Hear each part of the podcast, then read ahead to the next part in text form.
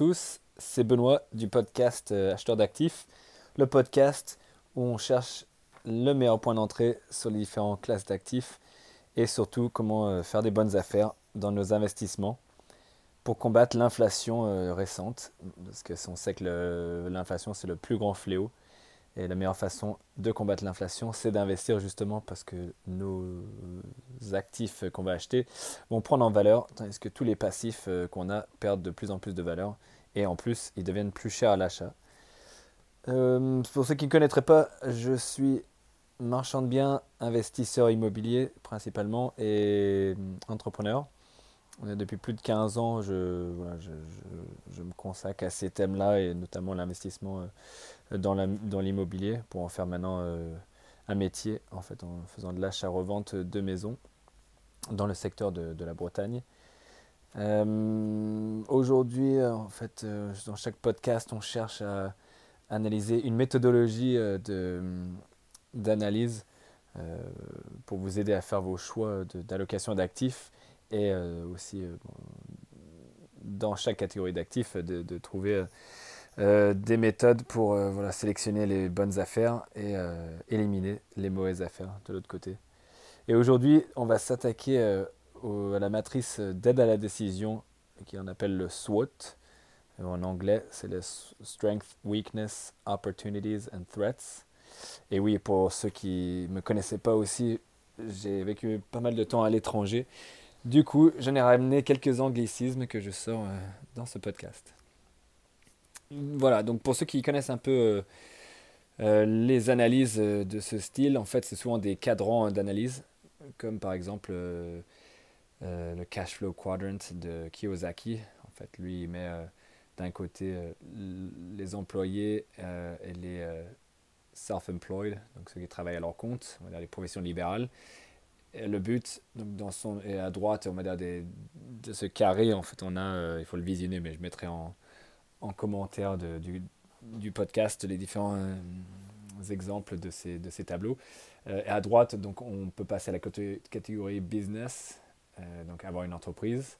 Et ensuite, le but, c'est d'arriver à être investisseur, on va dire à plein temps, pour voilà, être assez libre de son temps et ne faire que ça, en fait, le choix des, actifs et l'analyse d'actifs et voir où on met notre curseur. Euh, du coup, ça c'est le sien. Donc euh, lui, il cherche à partir euh, du côté gauche de son carré pour arriver au côté droite. On fait souvent des analyses comme ça dans les, dans les grandes entreprises. Voilà, c'est pareil pour des, l'aide à la décision ou, autre. Ou même dans toutes sortes de graphiques, en fait, on a une échelle verticale. Où, voilà, c'est souvent les chiffres, une échelle horizontale, le bas où on met le temps ou d'autres critères. Euh, là, nous sur le SWOT, du coup, on va avoir euh, un carré également où ça va être plus simple, on va plus lister en fait les, différents avantages euh, ou inconvénients de l'investissement en question. Donc la matrice SWOT, c'est en fait un outil de stratégie d'entreprise permettant de déterminer les options offertes dans un domaine d'activité stratégique. Bon, là, je lis de Wikipédia, donc pour nous recaser un peu. Euh, ça sert à préciser les objectifs d'une entreprise ou d'un projet ou à identifier les facteurs internes et externes favorables et défavorables à la réalisation d'un objectif. Euh, ça a été décrit comme l'outil éprouvé de l'analyse stratégique, ce qui est vrai, c'est vraiment un outil de base aussi. Euh, donc on a les quatre, les quatre cadrans, on va dire strengths, donc les forces. C'est, oui, effectivement, c'est appelé aussi le FFOM, en français, parce que c'est force, faiblesse, opportunité, menace. Donc dans les forces, c'est les caractéristiques du projet qui lui donnent un avantage sur les autres. Donc ça peut être aussi euh, soit nos forces, ou euh, et pareil, nos faiblesses à nous, si c'est nous qui portons le projet en fait. Euh, on prendra des exemples tout à l'heure, mais on va dire en bourse, ça va être, pardon, ça va être si on est trop émotionnel ou trop volatile, souvent on dit qu'il faut qu'on écrive notre objectif et qu'on s'y tienne avant tout euh, placement.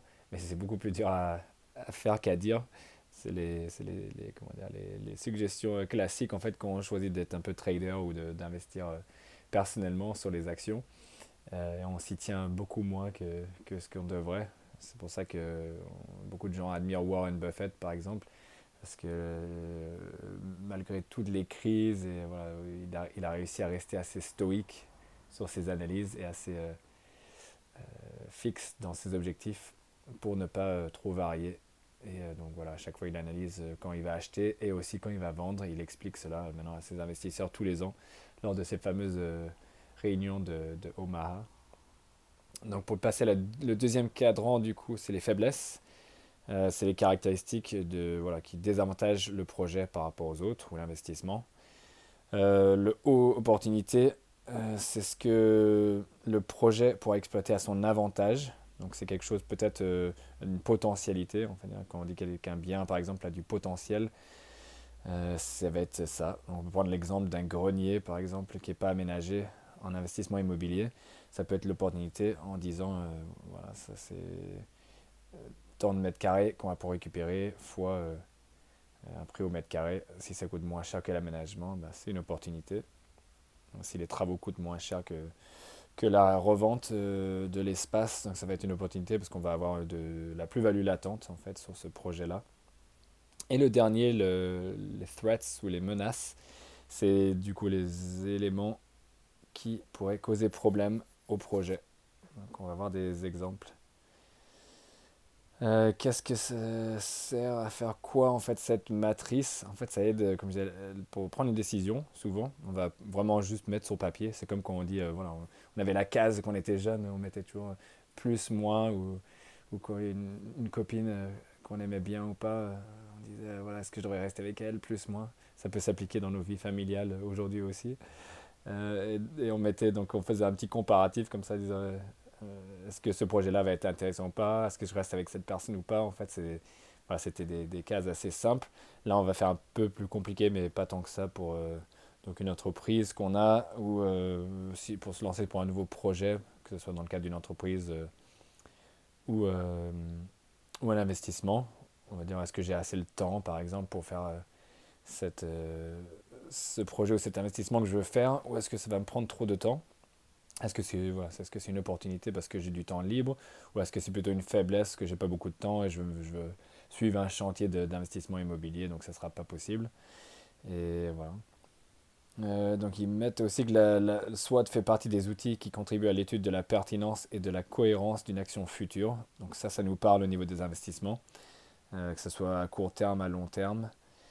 Et euh, voilà, dans le cas de l'élaboration d'une décision, le but, c'est de faire en sorte que les décideurs prennent en compte l'ensemble des facteurs, que ce soit interne ou externe. Et c'est là où c'est important, en fait, ça va être les éléments externes sur lesquels on, on, a moins de contrôle. Et on va pouvoir justement, en fait, en les mettant par écrit, par projet, euh, se dire, voilà, c'est quels éléments sur lesquels moi j'ai un levier, où je peux agir, et quels éléments sont hors de mon contrôle. Et de toute façon, euh, ça ne sert à rien de, pleurer, il vaut mieux être stoïque et voir qu'est-ce qu'on peut faire pour mitiger ces menaces-là ou ces changements éventuels pour euh, voilà, justement avoir des plans B et euh, se faire tout un des euh, plans B ou, des, actions en fait rectificatives au cas où cette éventualité se produise. Euh, donc la méthode, euh, on, l'a expliqué. Il y a beaucoup d'autres méthodes un peu comme ça. On peut en, étudier plus euh, dans les podcasts à suivre. Donc il y, a une, il y, a une, matrice aussi BCG qui va un peu plus loin. Il y a l'analyse Pestel. Il y a le modèle des 5 forces de la concurrence. Ça c'est une des bases des analyses stratégiques. Là on parle vraiment des, voilà, des analyses stratégiques du projet. C'est souvent un peu les go, no go. Est-ce qu'on y va? Est-ce qu'on n'y va pas? Et c'était euh, voilà, cette analyse des cinq forces de la concurrence. C'est euh, créé par Michael Porter euh, dans le Harvard Magazine, Harvard Business Review. Si certains lisent, il y a des analyses quand même assez intéressantes. Et c'est, comme je disais souvent, c'est pas, on n'est pas, on n'a pas besoin d'être au gouvernement pour consulter McKinsey ou, ou, BCG ou tous ces autres groupes de conseils.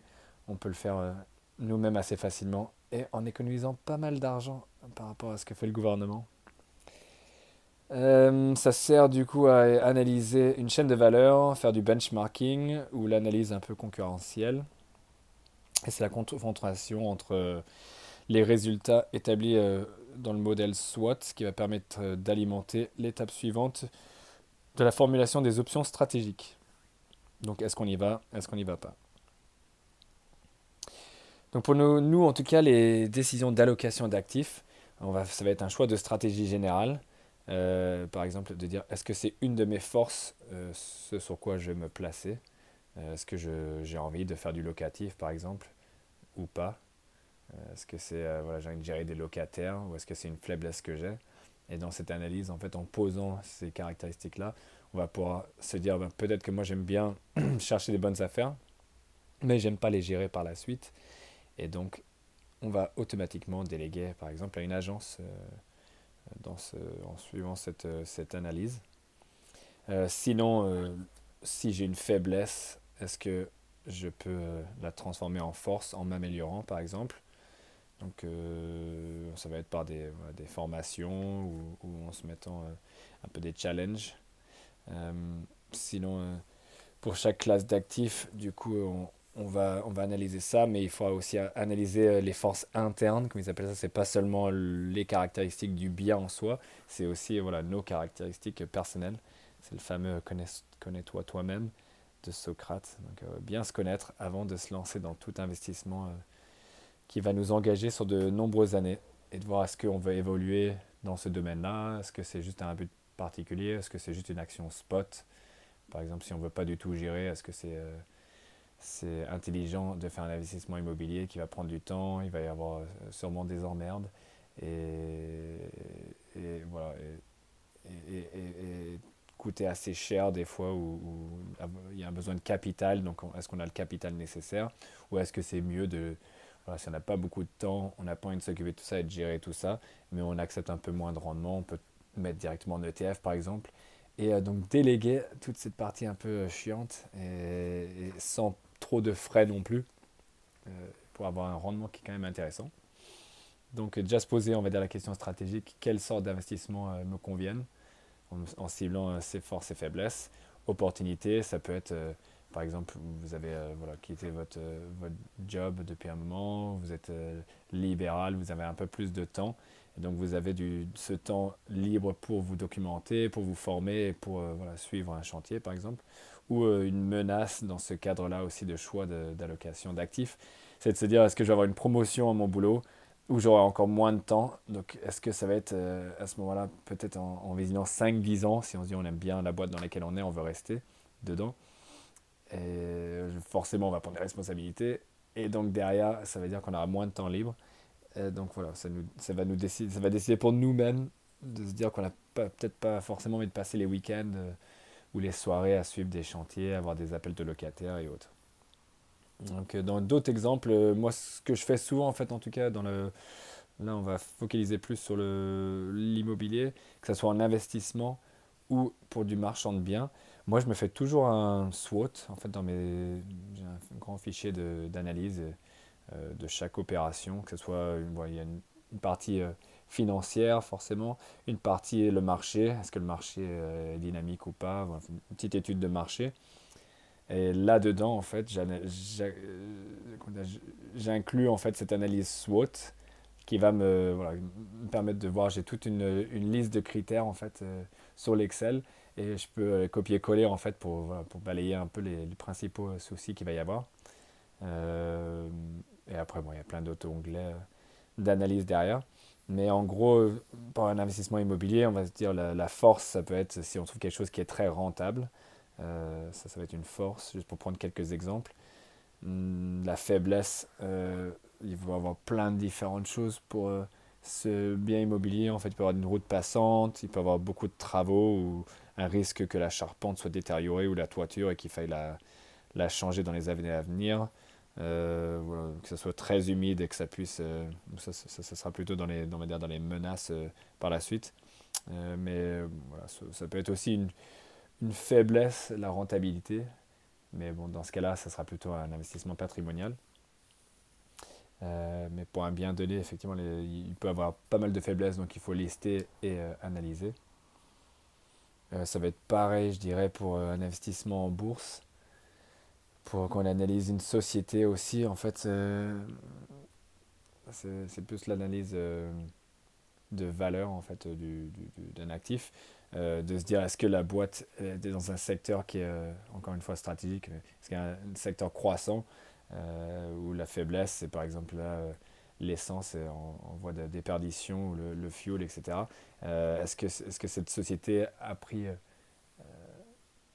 fille de cette transition énergétique Par exemple, Total, on voit qu'ils sont en train de virer pas mal même si leur cœur de métier reste quand même voilà, les huiles et, euh, les énergies non renouvelables, mais ils sont en train d'essayer de, se, de, se, convertir. C'est peut-être du greenwashing, moi j'ai pas encore assez analysé la chose pour vous dire, et j'investis pas sur du total personnellement, même s'ils peuvent donner des, bonnes, euh, des bons dividendes. Mais voilà, il faut, faut, ça fait partie de ça aussi, de dire est-ce que j'ai envie d'investir sur ces classes d'actifs-là déjà d'une, euh, est-ce que ça va être dans mes dans mes valeurs. Donc ça sera plutôt une, force ou une faiblesse. Ou utiliser la force justement que c'est si vous voulez investir dans les, dans les actions vertes.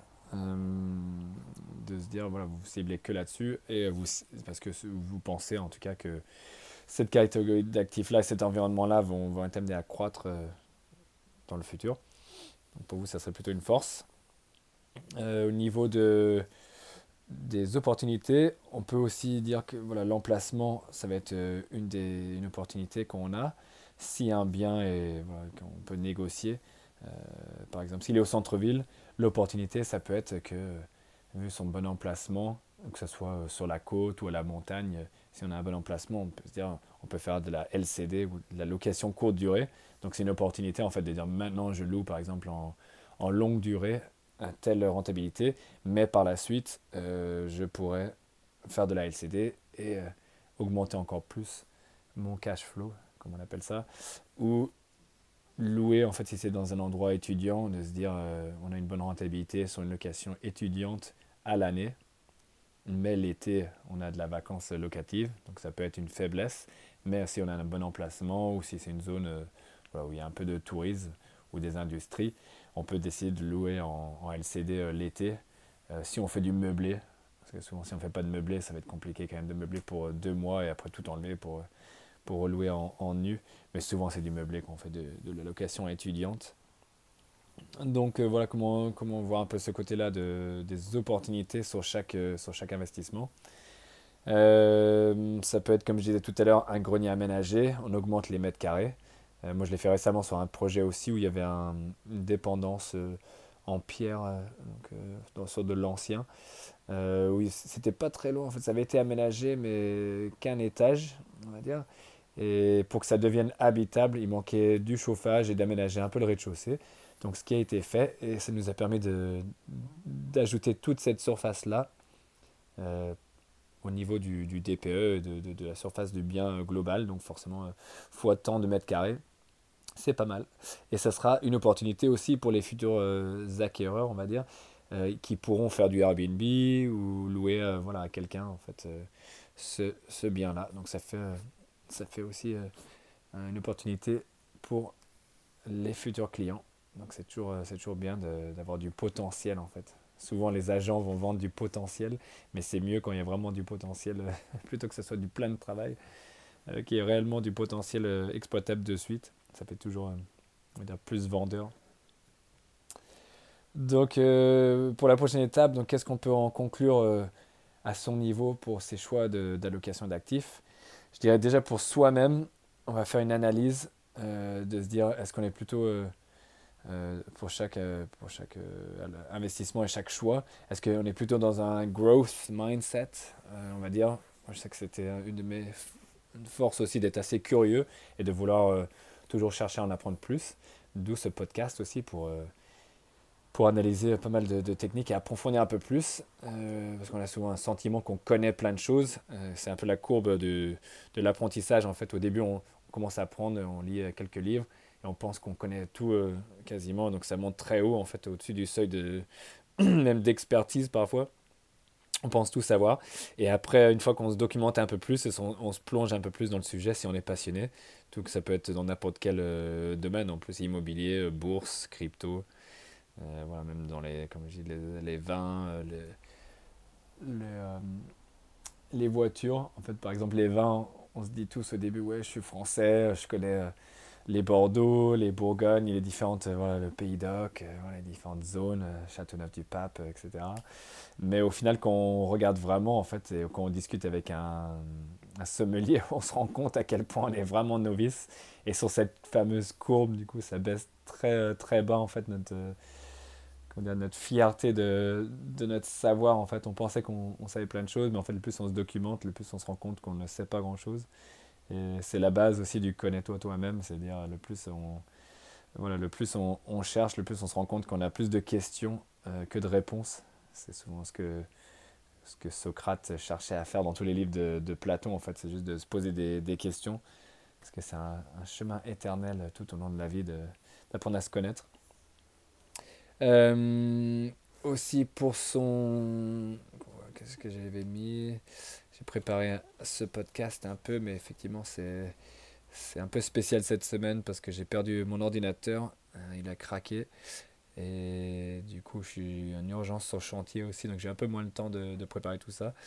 Euh, donc si ouais, je disais pour les actifs, euh, donc il faut analyser chacune avec ce, cette grille de SWOT. Ça permet de voir est-ce qu'on y va, est-ce qu'on n'y va pas sur vraiment un niveau très stratégique. un exemple, ça peut être une nouvelle crypto. On va faire cette analyse stratégique en lisant par exemple le white paper, en analysant l'équipe. Est-ce que l'équipe c'est une force, c'est une faiblesse? Par exemple ceux qui sont partis de eBay ou, ou d'autres voilà, ou, dire concurrents euh, en ligne ou de, qui ont déjà monté des applications de PayPal et autres, en fait, s'ils commencent à monter euh, une crypto, on sait que c'est déjà un peu plus crédible, ils connaissent le domaine, ils ont le réseau, ça c'est aussi une autre opportunité, une autre force, euh, et ils ont les fonds surtout aussi, donc on sait qu'ils vont être plus crédibles. S'il y, a un peu une crise, ils vont pouvoir remettre un peu dans leur, euh, dans leur projet. Ce n'est pas la portée de tout le monde. Il faut vraiment analyser euh, voilà, l'équipe pour savoir est-ce que c'est une force pour ce projet-là ou est-ce que c'est une faiblesse. Il faut voir l'opportunité, effectivement, tous les nouvelles ICO euh, en crypto, tous les nouvelles coins. C'est souvent un super projet, ça a l'air d'avoir beaucoup de potentiel, donc on a tout de suite envie de se lancer dedans. Mais il y a plein d'autres menaces, ça peut être voilà, des menaces concurrentielles, ça peut être la, voilà, le fait que ce soit facile, il n'y a pas de barrière à l'entrée, c'est facile de, de, rentrer sur ce, cette industrie-là et donc ils peuvent facilement perdre leur domination euh, ou leur, euh, leur, droit de premier entrant en fait sur ce marché-là. Donc ça permet de, voilà, de cerner un peu, euh, que ce soit, comme je dis, dans tous les classes d'actifs, soit en bourse, soit en crypto et autres. Après, finalement, pour sa famille et ses enfants aussi, c'est bien aussi de, de faire cette analyse-là parfois, de se dire est-ce que voilà, est-ce qu'on est qu'on veut focus plutôt sur une chose pour les enfants et voilà, euh, par exemple euh, faire croître leur force ou est-ce qu'on veut compenser plutôt leur faiblesse euh, et leurs lacunes? Donc ça dépend sur quoi on va mettre le curseur aussi. Par exemple, s'il y a un des enfants qui est très bon en foot, est-ce qu'on se dit, mais après il n'est pas bon à l'école? Est-ce qu'on dit, on met tout sur le foot euh, parce que c'est vraiment sa faiblesse et on fait le 80-20 là-dessus? Ou est-ce qu'on essaie aussi en même temps, euh, après on peut faire du en même temps, comme on dit, et aussi compenser un peu avec l'école, ou se dire, voilà, il est très bon, déjà très doué en foot, je vais le laisser faire euh, du foot, mais pas trop focaliser trop de temps et d'efforts là-dessus, mais plutôt concentrer mes efforts sur ces lacunes et être sûr que derrière, il y a l'éducation euh, qui suit aussi.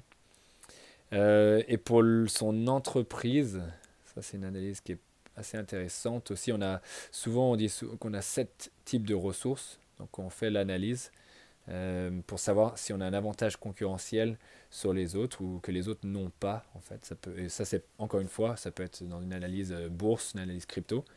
donc les trois types de ressources, ça se découpe en fait en ressources tangibles, en ressources humaines et en ressources intangibles.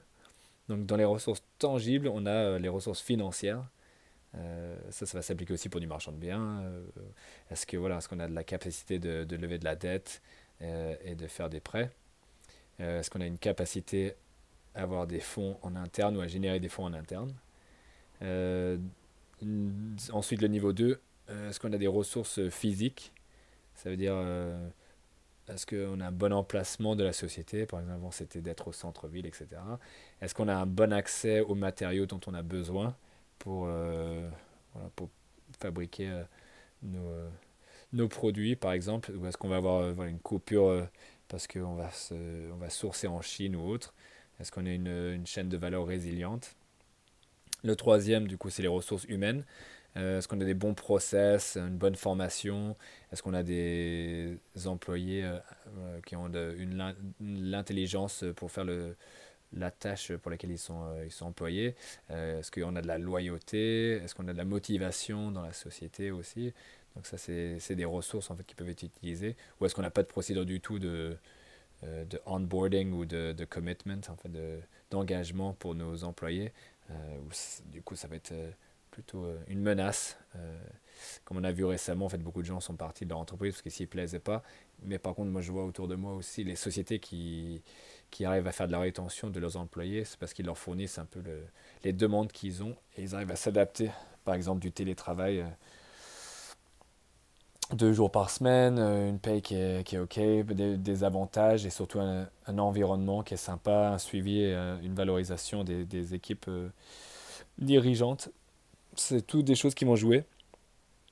Euh, sinon, on va perdre en fait tout ce travail pour lequel on a fait. Et ça va être une des grosses faiblesses, parce qu'en moment de, gros stress, il y a peut-être toutes, les équipes qui vont partir, ce qui, ce qui, arrive assez souvent finalement, parce qu'ils sont un peu à bout. Ils ne voient, pas, voient pas pourquoi ils sont dans cette entreprise, ils n'ont pas de, de, but ou, ou de rêve ou d'objectif à long terme avec cette entreprise. Et donc, au moins de coup de stress ou de crise, hop, ils partent chez la concurrence et c'est obligé de tout recommencer à zéro. Donc, dans les ressources intangibles, on a euh, les ressources organisationnelles. Donc, est-ce qu'on a une bonne structure? Est-ce qu'on a des bons process, encore une fois, mais au niveau organisationnel?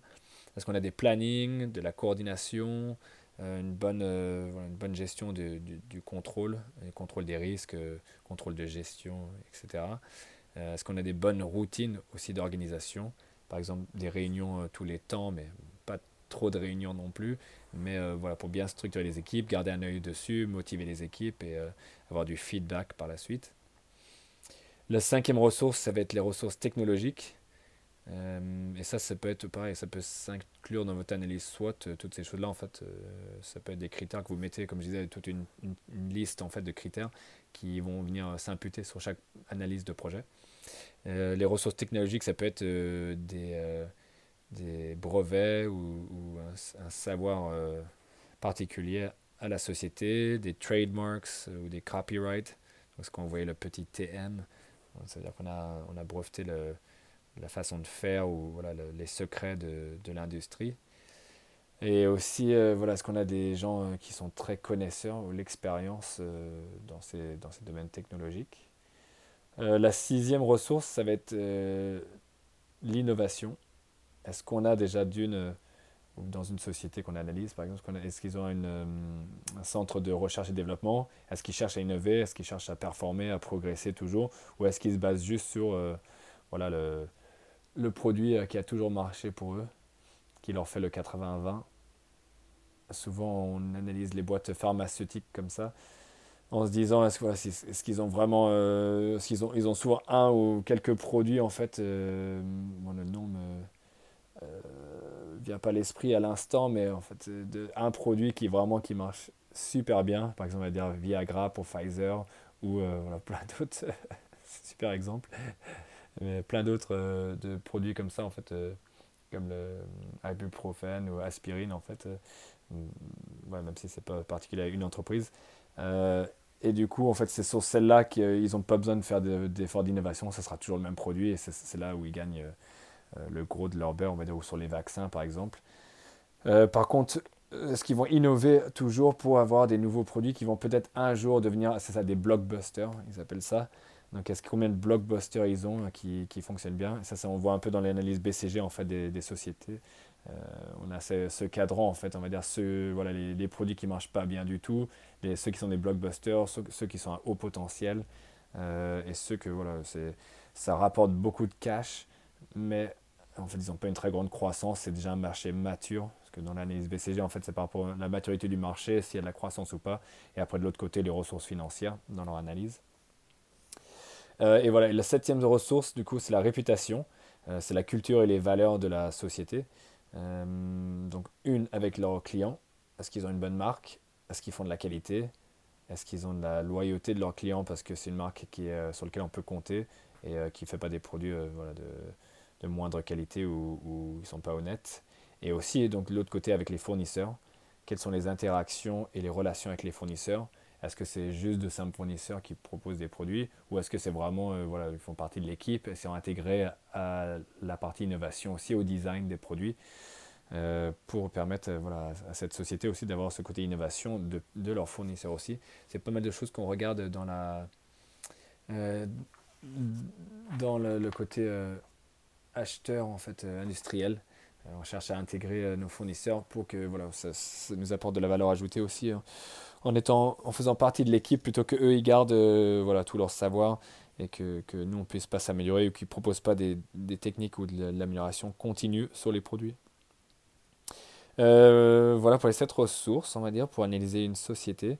Et donc, comme je disais sur les sociétés pharmaceutiques, euh, et analyser est-ce qu'ils ont beaucoup de blockbusters, donc ils ont vraiment une base sur laquelle ils peuvent compter, qui fait euh, une grosse partie de leur chiffre d'affaires. Et est-ce qu'ils continuent par contre aussi à innover Est-ce qu'ils ont cette culture d'entreprise euh, d'innovation Est-ce qu'on on le voit dans leur, dans leur culture corporate culture, qui mettent ça en avant en disant je, on cherche toujours à sortir des nouveaux produits pour améliorer l'humanité ou autre, et que ça soit vraiment fait, que ce soit pas non plus du greenwashing ou du du pharma washing, on va dire. Voilà. Euh, sur les façons de mitiger la chose, euh, on peut voir sur les avantages concurrentiels, par exemple. Euh, est-ce qu'il y a un facteur spécial ou différenciant de chaque société? Ouais, Est-ce qu'ils ont vraiment un pouvoir d'avantage concurrentiel En fait, ils appellent ça les DAS, les domaines de, activité stratégique en fait Est-ce qu'ils ont quelque chose de vraiment stratégique que, que personne d'autre peut copier? C'est un peu ce qu'on cherche à faire aussi dans ce podcast avec le, le, double A, comme au poker, en fait, d'avoir les bonnes cartes en main. Donc, est-ce qu'on a une carte en main qui est très stratégique, qu'on va pouvoir utiliser dans nos forces, euh, qui euh, aussi sert d'opportunité? Parce que euh, voilà, ça, nous permet de dénicher toutes ces opportunités qu'on cherche dans nos investissements pour acheter au bon moment. Comme on dit souvent aussi, dans la bourse, en fait, il y a souvent, sur une, décennie, disons, il y a 7, 7 ou 15, je me souviens plus le moment où il fallait, ou, le jour, en fait, que, où si on avait investi dessus, on aurait été beaucoup plus performant sur la durée, euh, plutôt que de faire du DCA et autres. Mais la difficulté, c'est de cibler ces moments précis-là. Euh, si on y arrive, bah, oui, on sera pas plus performant, mais il faut déjà avoir les connaissances pour savoir quand rentrer sur les marchés à ces moments-là. Donc c'est un peu ça le facteur différenciant. Et c'est un peu le insider trading des fois. Euh, comme par exemple, si on connaît, euh, il y a des, chefs d'entreprise qui achètent ou qui revendent leurs actions. Là, on va savoir euh, si c'est le moment de rentrer ou pas en fonction de eux. S'ils continuent à acheter, acheter, acheter, on se dit, voilà, on sait qu'il y a quelque chose de bien qui se prépare ou qui se passe. Ils ont confiance dans l'entreprise. Par contre, au contraire, s'ils sont en train de, de vendre et de se délester de leurs, de leurs actions, comme on peut le voir des fois comme ça sur le côté insider trading, ils savent que quelque chose de mauvais arrive et donc ils se font parfois aussi euh, condamner parce que euh, voilà, ils profitent un peu de, du fait qu'ils ont le know-how, le, savoir en fait de, cette décision-là, que leur, que leur société va voilà, subir un gros contre-coup pour X raisons. Pour nous, par exemple, en investissement ou pour que les menaces comme ça, parce que j'ai pas pris trop d'exemples, mais ça peut être un changement de PLU, euh, si on sait, voilà, on peut se protéger en fait en se demandant, demandant un, CU, euh, un CUB opérationnel pour pouvoir faire notre opération et aller plus loin en déposant un, permis de construire. Mais même des fois, ça suffit pas si les mairies sont, euh, sont contre, même si on, a, on, a, on est dans notre droit, on va dire administrativement, parfois ils peuvent nous bloquer quand même. Mais si on sait qu'il y a un changement de PLU qui va affecter les choses, ça peut être un avantage. Par exemple, j'ai vu dans des villes où on a supprimé l'exigence des places de parking pour la découpe d'immeubles ou de, création d'appartements. Donc ça, c'est une grosse opportunité parce que donc, ça libère le marché. En fait, on n'a plus cette, euh, cette épée de Damoclès ou cette contrainte qui pèse sur notre euh, projet. C'est ce qui a fait d'ailleurs euh, sauter de nombreux projets d'immeubles parce que les gens ne pouvaient pas proposer ces places de parking ou les trouver ou les acheter ou, ou voilà, ou, payer la mairie tout simplement. Avant, c'était des fois 5 à 10 000 euros qu'on pouvait payer à la mairie pour compenser ces places de parking qu'on ne créait pas. Euh, ça peut être, voilà, si on sait qu'il y a une installation d'éoliennes qui arrive dans le secteur, c'est parfois une menace aussi. Les gens vont se battre contre parce qu'ils veulent souvent ils veulent pas d'éoliennes, euh, même les, les écolos. dans leur secteur. Donc, mais bon, si le projet il est là pour s'implanter, bon, il, a de grandes chances d'y réussir si les autorités locales sont favorables. Euh, ça peut être tout type d'exemples d'urbanisme comme ça qui peuvent être euh, des grosses menaces du coup. Donc on veut avoir euh, ces cartes main, on veut savoir ce qui se passe.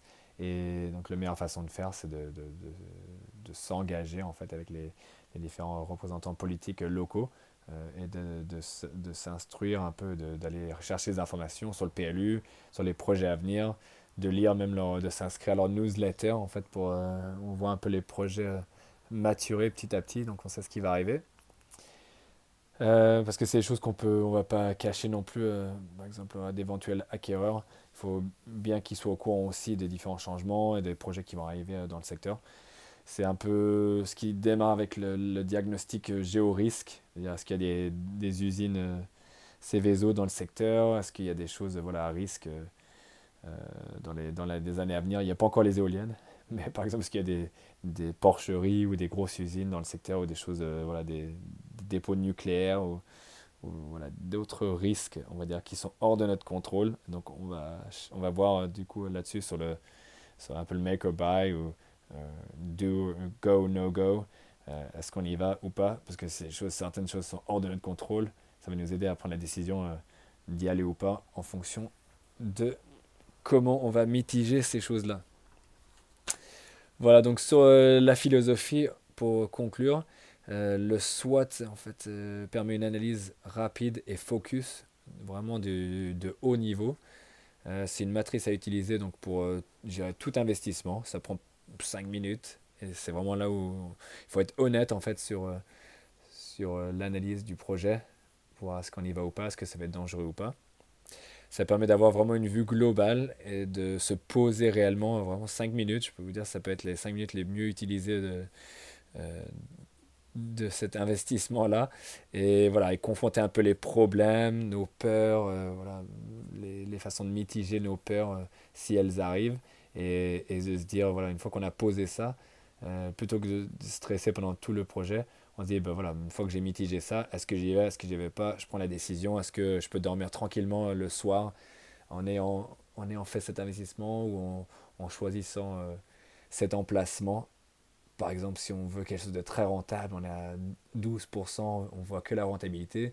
Après, on dit derrière, est-ce que c'est dans une zone qui est un peu craignos? Est-ce que je vais avoir euh, peur d'avoir plein de soucis que le bâtiment est dégradé? Et que j'ai des gens euh, pas forcément plaisants comme locataires. Donc est-ce que c'est quelque chose que je vais vouloir faire après le boulot le soir, euh, d'aller voir les locataires et de traiter des problèmes? Ou est-ce que je vais me focaliser que sur la rentabilité? Donc c'est des questions qu'il faut se poser aussi et euh, donc confronter ces, ces peurs ou ces, ces faiblesses sur ces aspects-là, effectivement. Et, et, ça permet surtout d'étudier les menaces futures et comment y faire face, comme on disait. Donc voilà, c'était le, résumé de l'analyse SWOT. J'espère que je n'ai pas fait trop long, je n'ai pas trop préparé. Euh, il y a beaucoup de matrices similaires, comme je disais, euh, qui sont utilisées en, conseil comme outil de base. Euh, on ira voir le, modèle BCG et aussi d'autres analyses comme ça de ressources et contraintes pour vous permettre d'être plus pertinent dans vos investissements et d'être sûr de faire les bons choix. Sur ce, je vous remercie pour votre écoute. Euh, mettez un like, abonnez-vous, comme on dit partout. Maintenant, on est sur YouTube également. On peut être sur Spotify, euh, ou on peut écouter sur Spotify, euh, toutes les plateformes, iTunes, etc. podcast, Apple Podcast, et tout le reste. Google Podcast aussi, ou Google Music. Donc, n'hésitez pas à mettre des likes. vous pouvez aller sur Facebook pour laisser un commentaire, ou sur Insta aussi. je suis sur acheteur d'actifs. Et même si c'est l'été, donc on continuera à vous faire ces podcasts euh, une fois par semaine euh, avec différents intervenants qui sont prévus également. Mais j'aime bien le, le, côté analyse de, méthodologie que vous pouvez utiliser parce que voilà, ça va vous rassurer aussi dans vos, dans vos décisions d'allocation d'actifs. Et n'hésitez pas à commenter si vous, il y a des techniques que vous utilisez hein, qui, qui vous sont utiles. Ça, je les utiliserai comme euh, inspiration pour de futurs podcasts. Sur ce, je vous souhaite une bonne soirée et je vous remercie pour votre écoute. À bientôt! House.